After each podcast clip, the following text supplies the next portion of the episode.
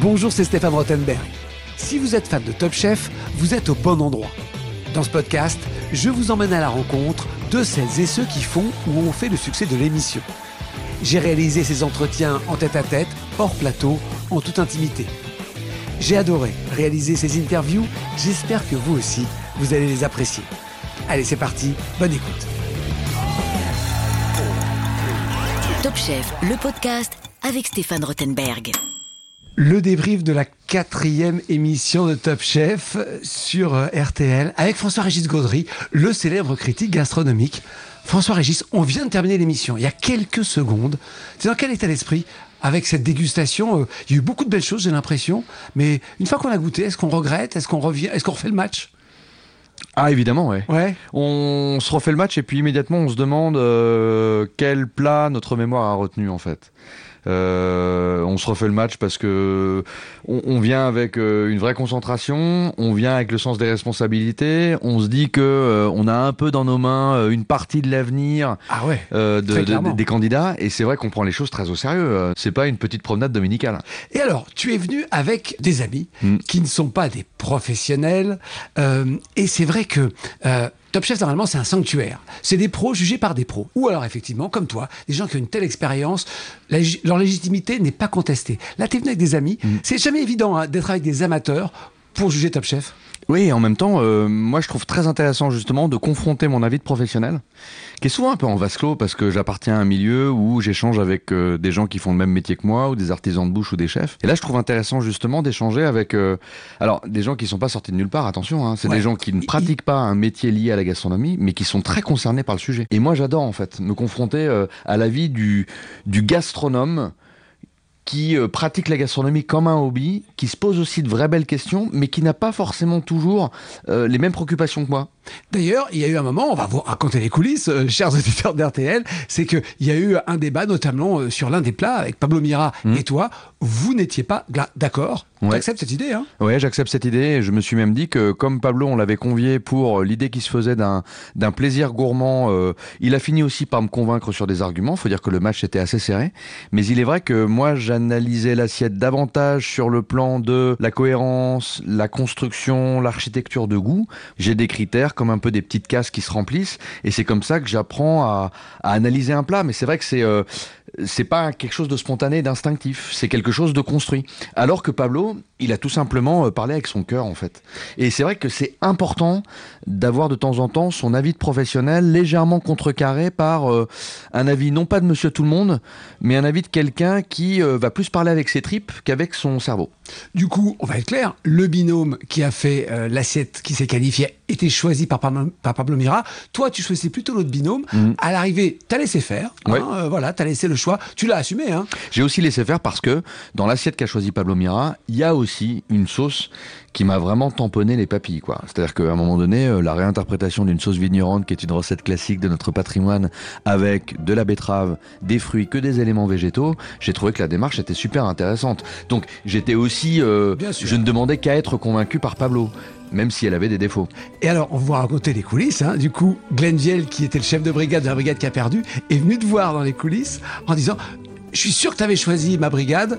Il était frustré, on voyait, hein. on voit que les, chefs sont à fond dans la compétition. Bah ouais, c'est vrai que Glenn, lui aussi, il a peut-être senti qu'il y avait euh, un peu une forme d'injustice. Euh, il est venu me demander en fait une explication, enfin de façon très amicale, mais ça je peux carrément le comprendre. Le débat, comme dans euh, le milieu du cinéma, de la littérature, toute discipline artistique, le débat il fait partie de notre vie de, de, de chef, de critique gastronomique, de journaliste. Évidemment, moi je passe mon temps à débattre avec des copains ou des chefs sur euh, le niveau, la qualité d'un restaurant que je visite. Quoi. Ça, ça fait vraiment partie euh, de, de, l'énergie de notre métier en fait. Et ce qui est fou, c'est qu'effectivement, donc du coup, euh, juste avant d'enregistrer ce podcast, on a refait le match avec ouais. qui essaie de comprendre, mhm. hein, qui a demandé la justification. Bon, on voit que tu étais, à l'aise, mais euh, c'est jamais facile, j'imagine, quand on est euh, membre du jury d'un concours, de refaire face comme ça au protagoniste et de devoir expliquer, j'allais dire un peu off, justifier son choix. T'es à l'aise ou c'est jamais agréable? Non, je suis jamais très à l'aise en fait. On doute en permanence. Non seulement on doute parce qu'on sait que, encore une fois, notre décision, elle a des implications concrètes. Elle va forcément faire des déçus des heureux. Donc on essaie de faire son travail avec, euh, euh, encore une fois, un vrai sens des responsabilités. Je ressens d'ailleurs souvent cette petite souffrance quand même au moment de la guerre des restos. Ça fait maintenant trois ans que, j'arbitre la guerre des ouais. restos. C'est jamais facile d'écarter un resto euh, sur lequel des candidats ont travaillé pendant 48 heures. Euh, la responsabilité est lourde. Ça me réveille même la nuit, je dois dire. Mais non, Si, les nuits euh, d'après les guerres des restos, c'est jamais. tu refais c'est- le match aussi. Ouais, c'est jamais simple. Je me réveille et je repense et je me dis, mais est-ce que j'ai vraiment pris la bonne décision, quoi? Oui, parce que on, on peut aussi le, le raconter, parce qu'effectivement, ça fait trois saisons que tu Mhm. es juste de la garde des restos. Sur la garde des restos dans Top Chef, euh, François-Régis Gaudry décide de laisser un resto fermé. Les candidats ne servent pas leur, euh, leur création. Il y a deux restaurants ouverts. Et c'est vrai que c'est jamais facile. Je suis avec toi lorsqu'on annonce la fermeture. Toi, ensuite, tu pars en dégustation. Moi, je reste avec les candidats qui, ne, qui ferment leur restaurant. Parfois, tu reçois des noms d'oiseaux, je dois le reconnaître. hein. Ouais. Ils sont très frustrés. Mm. Mais je mets à ta place, effectivement, ce rôle-là, il n'est pas facile euh, de juge. hein. Non, il est vraiment pas facile. Et puis, euh, la première fois que j'avais euh, participé à la guerre des restos, je me suis un peu dit naïvement que euh, la production de Top Chef allait un peu m'aider dans mon choix. Euh, j'avais une petite oreillette, peut-être qu'on allait légèrement m'orienter vers une adresse. Mais en gros, me, me soutenir ou m'aider à faire un choix. Je me sens en fait très seul. Ouais. Et je suis en réalité très seul. Et aucune personne dans, dans la production justement de l'émission cherche à m'influencer d'une quelque façon que ce soit. Et à chaque fois, euh, effectivement, c'est un grand moment de solitude. Surtout quand le match est serré. Quand j'hésite entre deux adresses et que je me dis laquelle, que j'essaie de refaire tous les critères dans ma tête en me disant mais est-ce que ça penche plutôt de ce côté-ci ou de ce côté-là? Bah, je peux vous assurer que c'est pas des décisions faciles à prendre. Aujourd'hui, on était avec Joe Star. Ouais. Alors, moi, je le connais moins bien que toi. J'ai été surpris de le voir là. Et puis, effectivement, dans la dégustation, on a tout de suite vu, il est légitime. Il adore ça. Il Mm. connaît les produits. Il connaît des chefs. Euh, c'est un, un vrai gastronome. Ouais, et sous ses dehors euh, de bad boy en fait, il a toujours aimé la gastronomie. Moi, ça fait maintenant des années que je le connais. J'ai eu la chance de partager des tables avec lui à Paris. On a plein d'amis en commun dans le milieu. Euh, il a un vrai amour du Pays Basque aussi où il passe ses vacances. Il a un vrai réseau de producteurs. C'est quelqu'un de super fidèle, quelqu'un d'extrêmement généreux, et il est généreux à table aussi. Et en plus, c'est quelqu'un qui pratique la cuisine. Alors, il y va vachement euh, hein, sur les protéines, le fromage fondu, la charcuterie. C'est un omnivore complet qui ne se refuse rien, qui verse très facilement dans l'excès, faut bien le reconnaître, y compris dans le verre, mais lui-même le dit. Et c'est quelqu'un aussi qui a une vraie vie de famille qui s'occupe de ses enfants euh, admirablement en cuisinant pour eux, euh, qui va piocher, euh, qui va faire les courses, qui adore faire le marché, qui a le plaisir presque tactile et sensuel d'avoir les produits en main, de les cuisiner, de les transformer, de transmettre aussi l'amour pour ses enfants par l'intermédiaire de la cuisine. Et j'ai eu l'occasion de goûter ce qu'il est capable de faire et sincèrement, on a affaire à une cuisine familiale, sincère, généreuse, toujours un peu excessive euh, sur le gras, etc. Mais c'est vraiment une personnalité profondément attachante. On est à la quatrième semaine du concours. C'est tout le début. hein. Vraiment, euh, il y a tous les candidats. Est-ce que déjà, en tant que membre du jury habitué, il y a deux, trois signatures culinaires que tu repères qui bluffent déjà. Tu dis, oulala, là là, ça, ça peut être très intéressant. Dans ce que tu as, dégusté aujourd'hui. euh, J'ai été euh, véritablement bluffé et Didier, euh, alias Joe Star également, par la deuxième assiette de fromage où on avait affaire à une assiette principale avec une assiette satellite, une belle croquette de fromage avec un fromage fondu qui filait et qui a même fait un fil d'une cinquantaine de centimètres. Et puis ensuite, euh, l'assiette principale qui ressemblait comme ça à des collines enneigées, avec un fromage fondu, onctueux. C'était un assemblage en plus de fromage. Il y avait également la note d'un fromage bleu, d'un fromage persillé.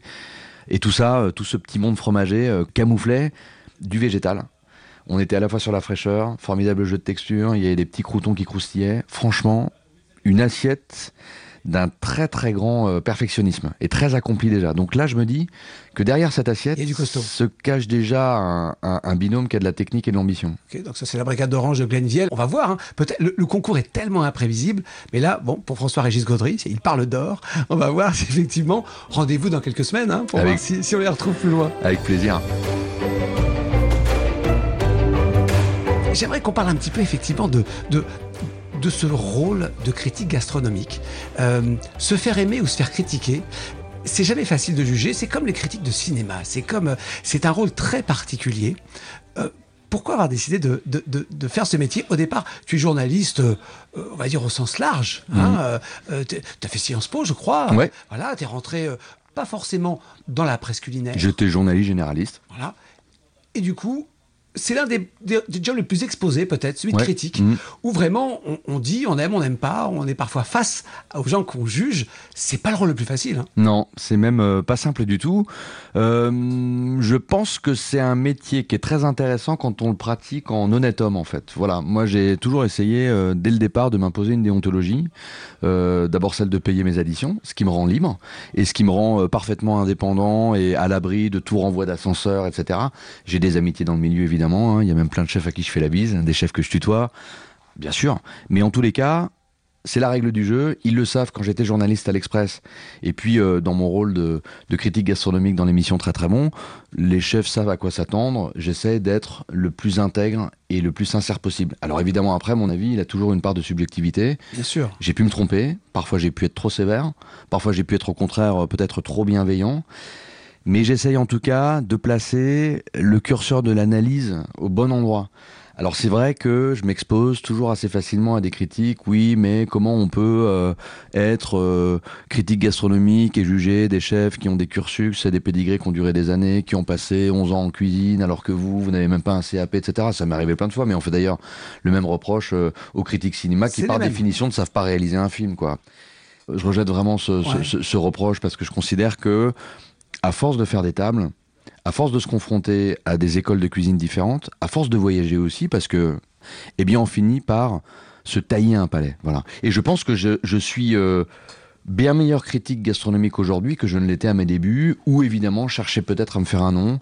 Parfois, je me suis un peu cogné à quelques chefs célèbres. Euh, euh, J'ai même parfois regretté aussi euh, des lignes que j'avais écrites dans l'Express en étant trop sévère ou trop agressif. T'as as, l'impression que pour faire le buzz, t'as parfois eu tendance à, à forcer le trait pour, pour qu'on remarque tes papiers? Ça m'est arrivé, et puis après je l'ai regretté, donc euh, j'ai redressé la barre. Ouais, ouais, mais, mais je l'ai pas dit d'ailleurs. Ouais. Mais il est vrai que de temps en temps, bah, la tentation du jeune journaliste qui a une trentaine d'années et qui va tester pour l'Express son premier restaurant ouvert par Alain Ducasse au Jules Verne, Ouais. bah évidemment, j'arrive euh, très intransigeant, assez intraitable. J'ai tendance à aller chercher la petite bête, etc., en espérant trouver la faille, non pas forcément pour faire buzzer mon article, mais en tout cas pour euh, montrer que euh, je suis capable de goûter, avec une vraie forme d'exigence.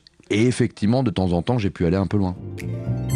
Alors, moi, il y a quelque chose qui me, qui me fascine dans ce métier parce que je crois que ton expertise culinaire aujourd'hui fait l'unanimité. Tout le monde reconnaît euh, ta culture incroyable. Tu as écrit des bouquins euh, qui sont des sommités exhaustives sur l'Italie, sur la France. Voilà, c'est passionnant.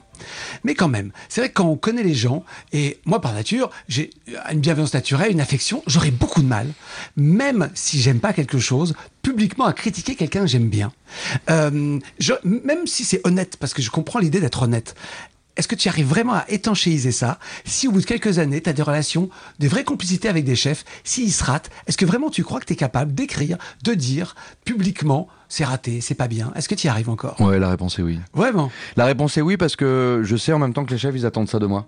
Et je sais que si j'ai un peu de réputation dans le milieu, c'est aussi parce que les chefs savent que quel que soit euh, le degré d'amitié que je peux leur porter, euh, lorsque je suis en situation euh, de critiquer, euh, je peux les décevoir. Certains d'ailleurs attendent euh, d'avoir vraiment euh, des compliments ou d'avoir une véritable bienveillance au nom du fait qu'on se connaît bien dans la vie. Je te donne un exemple concret, Stéphane. Euh, J'avais testé euh, pour très très bon euh, une brasserie ouverte par Éric Fréchon. Dans la vie, j'aime beaucoup Éric Fréchon. Formidable chef 3 étoiles. Absolument, meilleur ouvrier de. France. Euh, J'ai écrit d'ailleurs des choses très élogieuses sur son travail au Bristol. voilà, pas de souci. Et je suis tombé dans sa brasserie Lazare. Donc c'est une brasserie qu'il avait ouverte il y a quelques années gare au sein de la gare Saint-Lazare. Ouais, c'est même dans la gare Saint-Lazare. Il a réinterprété le buffet de la gare. Eh bien, euh, une saucisse purée. Très très belle purée de pommes de terre, bien onctueuse, euh, beurrée à souhait comme il fallait. Et la saucisse sous cuite. Tu coupes ta saucisse et le cœur est carrément euh, presque cru. Euh, c'est vraiment un truc euh, à renvoyer l'assiette en cuisine quoi. Bah évidemment euh, c'était pour très très bon, je me suis pas privé pour le dire. Et effectivement je dirais pas qu'Eric l'a mal pris parce qu'il a compris qu'il avait pu y avoir euh, un petit souci de cuisson. Donc après j'imagine qu'il peut y avoir euh, dans sa brigade une petite mise au point ou une engueulade ou je sais pas ce qui s'est passé mais en tout cas les chefs, y compris ceux avec qui je m'entends très bien, connaissent la règle du jeu et ils savent que du temps où j'étais à l'Express, ma plume, elle essayait d'être la plus honnête possible. Et aujourd'hui, avec ma petite caméra très très bon, là encore, j'essaie vraiment euh, de, de- de proposer une photographie du restaurant, mais tel qu'il est dans sa vérité. Est-ce que tu sens qu'il y a une pression quand tu arrives en cuisine? Ouais, énorme. Ouais. C'est agréable ou c'est désagréable? Euh, c'est ni l'un ni l'autre, mais en tout cas, euh, je me rends compte tout d'un coup qu'il y a une espèce de tension qui se crée, une électrisation de l'endroit. La règle du jeu, euh, c'est que je ne préviens jamais de mon arrivée. Donc je réserve vraiment sous un faux nom. Ensuite, je paye systématiquement mon addition. La preuve, c'est que pour très très bon, je filme tout le temps mon addition et je me filme même en train de, payer avec ma carte bleue. Mais comme je ne me préviens pas, ça me permet en fait euh, d'attraper l'adresse sur le vif en fait. Je, je prends un peu l'adresse par surprise. Alors très vite après, on me voit avec ma caméra. Désormais, on sait qui je suis. Ouais. Et en même temps, euh, ben, on sent qu'il y a une forme de pression. Et je pense pas que je puisse avoir un traitement différent parce que euh, on va pas. euh, je regarde aussi ce qui se passe dans l'assiette des voisins. Je me rends compte si je suis mieux servi que le voisin. Pareil, peut-être qu'on t'a déjà posé mille fois la question, mais est-ce que certains chefs se sont montrés agressifs? Pas contents, euh, menaçants après une critique qui les avait vraiment. Ils sont tellement à fond dans leur métier, ils ont, ils, vi- ils vivent tellement leur métier à cœur, puis c'est le travail d'une- brigade. Est-ce que parfois, bah, t'as été pris à partie? Ouais. Oui, c'est arrivé, mais je peux le comprendre. J'ai même été menacé. Ah ouais? Oui, par des chefs dont j'avais critiqué vertement euh, certains établissements. Parfois, tu ménages pas. hein. Non, je ménage pas, mais euh, je le fais vraiment là pour le coup en pensant euh, aux gens qui me lisent ou aux gens qui écoutent mon émission. C'est-à-dire que bah, ça ça peut être par exemple euh, le sentiment d'être pris pour un pigeon, le sentiment de devoir payer une expérience totalement inaboutie à des prix démentiels. Là, je considère qu'il est de mon devoir de dire la vérité, ne serait-ce que pour rendre service euh, à ceux qui pourraient réserver. Alors justement, quand il y a le contre-feu, quand le chef euh, violemment s'en prend à toi, euh, je sais pas, par écrit, ou voire peut-être en t'appelant, voire peut-être physiquement, comment on réagit à ce genre de choses? Hum, J'ai parfois été assez décontenancé. Parfois, je peux comprendre la réaction du chef parce que, évidemment, euh, quand il voit tout d'un coup euh, une critique dans l'Express euh, ou à la télévision qui fait une page ou cinq minutes, bah forcément, euh, j'espère pas euh, déclencher chez lui euh, des sourires ou, ou une satisfaction. Mais, sincèrement, quand j'écris ou quand je dis des choses négatives, euh, je les pèse. J'ai le sens des responsabilités. T'as pas le plaisir du bon mot, Non. comme certains critiques. On, ah, j'aurais pu, j'ai pu la, j'ai pu l'avoir par le passé, mais plus les années passent, plus on essaie justement d'avoir le propos le plus mesuré possible. On essaie vraiment d'équilibrer ses arguments. Et puis on a aussi accessoirement des rédactions en chef qui sont là pour vous dire, euh, t'es vraiment sûr là, calme un peu le jeu, on risque d'avoir des soucis, on risque d'avoir un courrier, etc. Donc il y a aussi des contre-feux, où il y a des contre-pouvoirs qui permettent aussi parfois de, de tempérer euh, une, forme de déception ou d'agressivité. Mais en général, euh, j'assume des critiques euh, très négatives. Elles sont vraiment rares, mais quand elles existent, c'est qu'elles ont une, une raison d'exister. Après, les chefs les plus intelligents en général, le plus souvent, en tout cas dans 4 cas sur 5, les chefs m'écrivent pour me dire euh, oui vraiment désolé là ça a déconné le service n'était pas du tout au point ou on a ouvert trop tôt ou pardon on a eu un énorme problème mais je ne peux pas te- t'en vouloir de cette euh, critique parce qu'elle est assez juste même si euh, euh, elle m'a donné un coup de poing dans l'estomac quoi et puis il y a quelques chefs effectivement qui ne comprennent pas euh, et qui en vont même jusqu'à euh, m'envoyer des courriers menaçants euh, ça le pire, c'est ça, ça a été ça. Il y a eu des courriers menaçants. Ouais. le pire. des, des, des courriers menaçants ou des engueulades au téléphone euh, avec euh, des chefs euh, qui euh, vous menacent même euh, d'une mauvaise surprise, etc. euh. Il y a des haines tenaces qui tiennent encore aujourd'hui, Ah, les haines, elles ont tendance à s'effacer. avec le temps quand même. Ouais, elles ont tendance à s'effacer avec le temps. Et puis, moi, je j'ai pas de rancune de ce côté-là parce qu'encore une fois, je dirais. Je dirais pas que je dois porter un, un gilet pare-balles au quotidien, mais je sais aussi que c'est les risques du métier, quoi. Je sais que je fais pas toujours plaisir euh, aux chefs que je critique, et je sais qu'il y a des, il y a parfois aussi euh, des rancœurs euh, qui durent, des vraies rancunes que j'essaye le plus souvent de désamorcer. Et quand on a vraiment le sentiment d'avoir fait mal, d'avoir fait du mal, d'avoir blessé, Hmm. ça arrive? Ouais, ça m'est même arrivé de, de le regretter. Euh, on a un exemple concret sur Ouais, qui je me suis trompé sur un chef qui s'appelle Christophe Pelé, qui est Mhm. maintenant le chef des étoiles du Clarence, qui est honnêtement l'un des chefs que je tiens pour l'un des plus talentueux sur la scène gastronomique à Paris. Ok. Et il a pris cher une fois. Ouais, il a pris cher une fois dans un restaurant qui s'appelait La Bigarade dans le 17e. Et je, je, je, alors, il faut reconnaître qu'il y avait eu un gros problème de service, que j'avais tendu, j'avais attendu mon plat principal 45 minutes, et tout ça, je l'ai raconté par le menu. Et du coup, cette attente m'a rendu tellement de mauvaise humeur. J'avais l'impression d'être pris en otage par un restaurant qui n'était pas du tout au point euh, que bah, je c'est pas que je me suis déchaîné, mais en tout cas, j'ai été, euh, ouais, non, j'ai quand même été assez sévère euh, dans le papier. Et il se trouve que Christophe Pelé est devenu un chef très talentueux. Il m'en a un peu voulu, justement. Et je me suis toujours dit, je crois que je me suis trompé sur ce chef. Il y a beaucoup de d'éléments ou de détails qui m'ont irrité dans son restaurant, mais ça m'a empêché d'aller voir vraiment euh, la vérité nue de sa cuisine, quoi. Et en fait, c'est un des chefs les plus talentueux.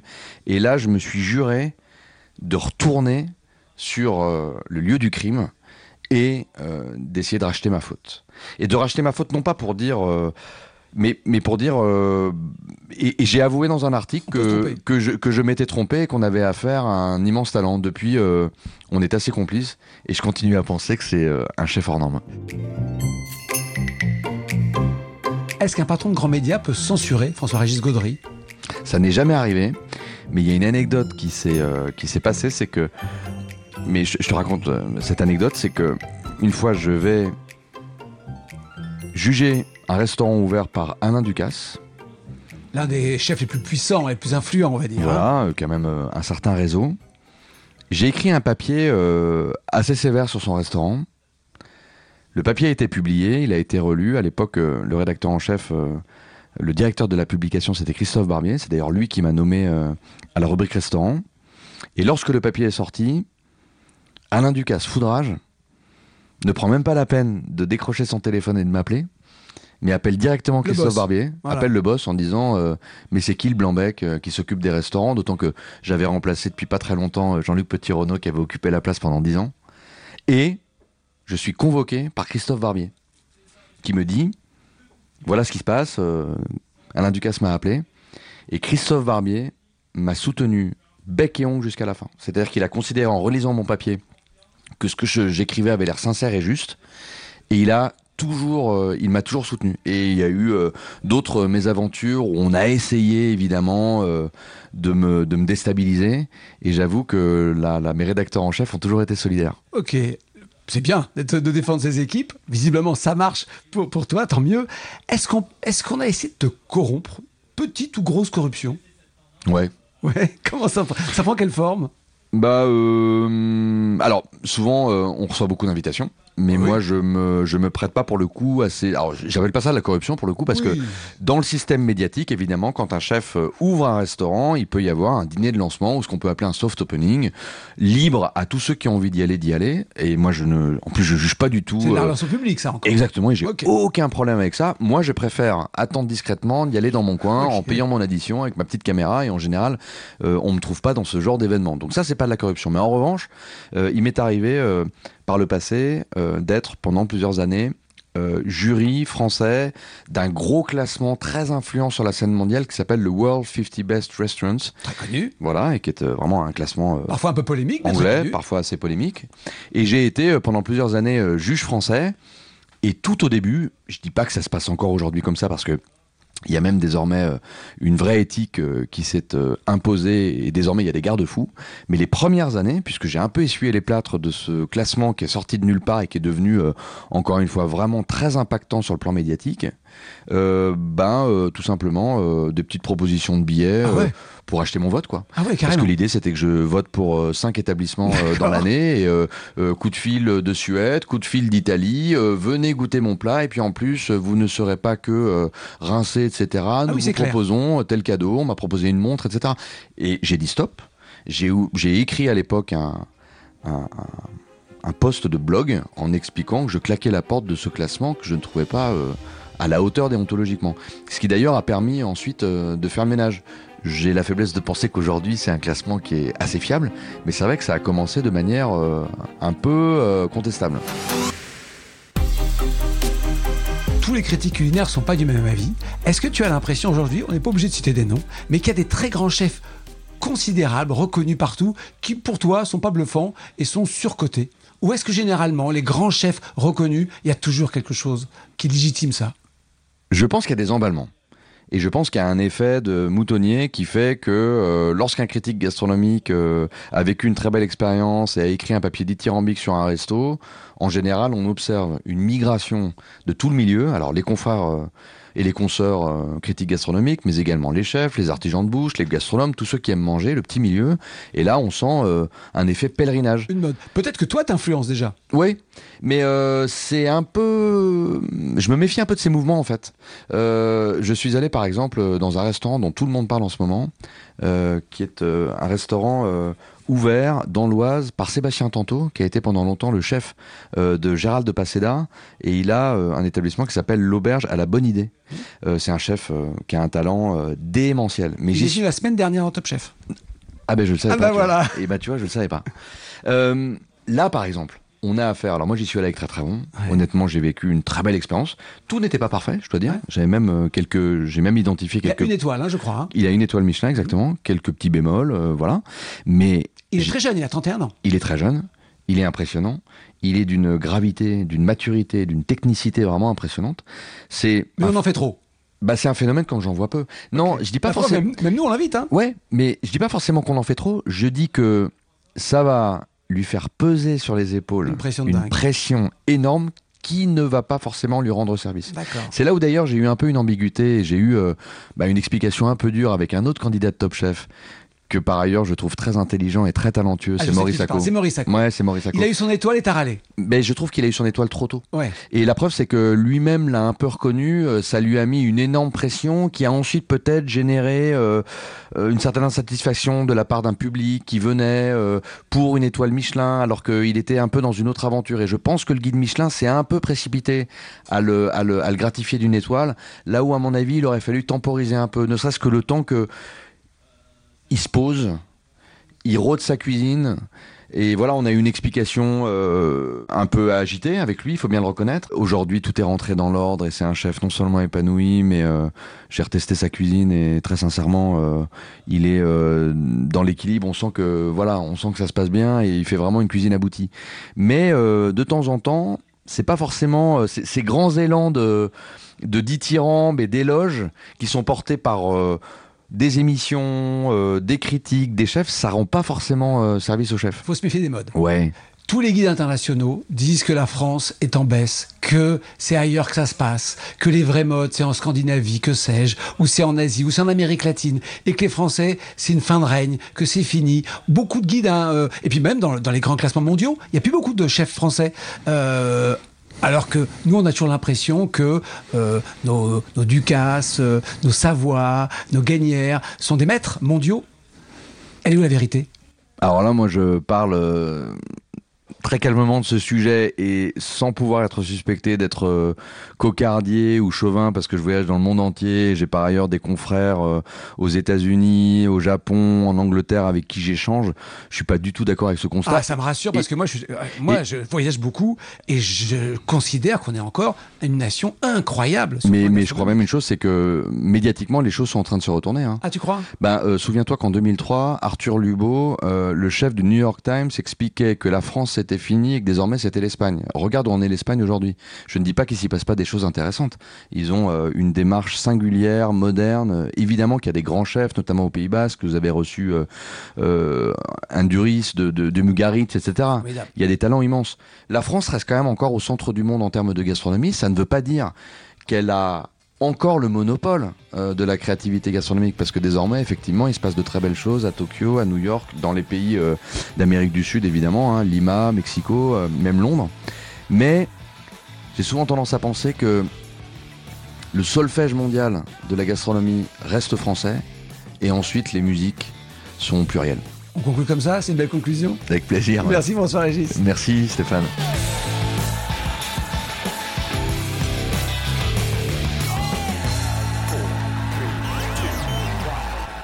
Merci d'avoir écouté ce podcast Top Chef. Pour découvrir tous les épisodes, rendez-vous sur l'application RTL, RTL.fr et toutes nos plateformes partenaires. N'hésitez pas à nous mettre des commentaires et à vous abonner. À très vite.